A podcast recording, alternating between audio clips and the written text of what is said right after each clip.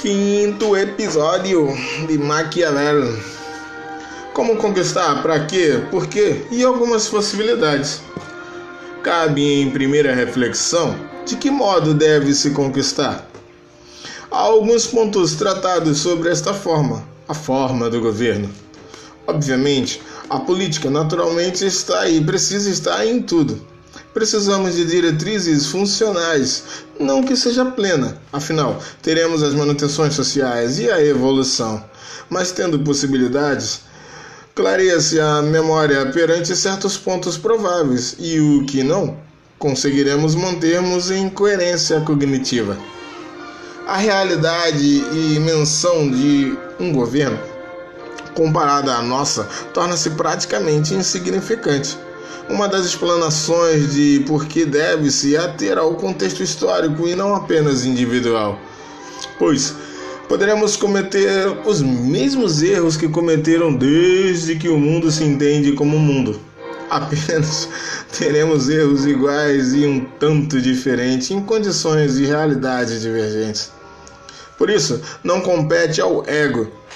Se vê e se faz necessário a percepção de multidões ao nos apresentarmos, independentemente seja este familiar, conhecido ou desconhecido, precisamos nos lembrar que eles estavam habituados a viver sobre suas leis, as suas próprias leis.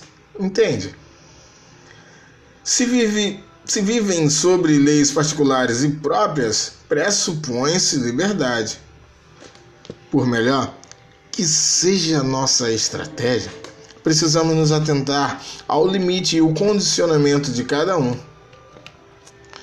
Hoje, para aqueles que acompanharam desde o primeiro áudio, sabemos que todo ser humano é um cofre. Não existe mente impenetrável, mas apenas chaves erradas.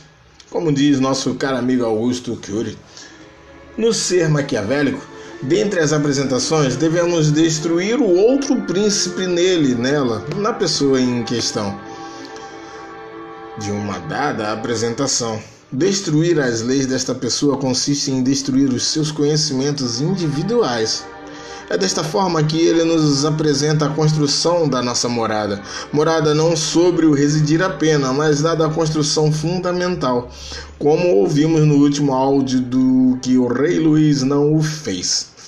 E o balançar do barco das contestações devem se conseguir o consentimento do povo, fechando as possibilidades contraditórias, demonstrando domínio sobre o assunto e a política em questão. Opa!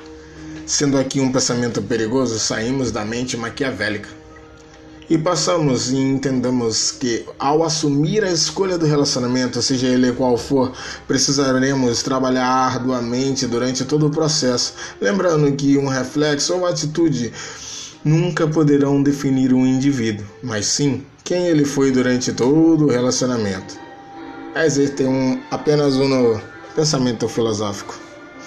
O que remete às reações não conseguimos conter em entendimento pleno, tão, bem e tão bem articulado no último áudio. Para que, assim como imagino como poderia ser, serei frente ao que imaginei e não sobre o inesperado. Por mais que tenhamos advertido alguém, haverá momento de insanidade o que debateremos em Arthur Schopenhauer mais à frente, não agora. Agora pensemos sobre o príncipe, atento aos problemas individuais, podendo e dependendo da formação oligárquica de pequenas famílias e poderes que ainda podem romper o seu governo por conflitos internos. Bem, Podemos ver que o trabalho de um príncipe governo excede a simplicidade multiplicado por milhões de vezes. Vivemos este reflexo naturalmente pela própria existência e sobrevivência, no que conclui-se que temos muito trabalho pela frente. Até a próxima, galera!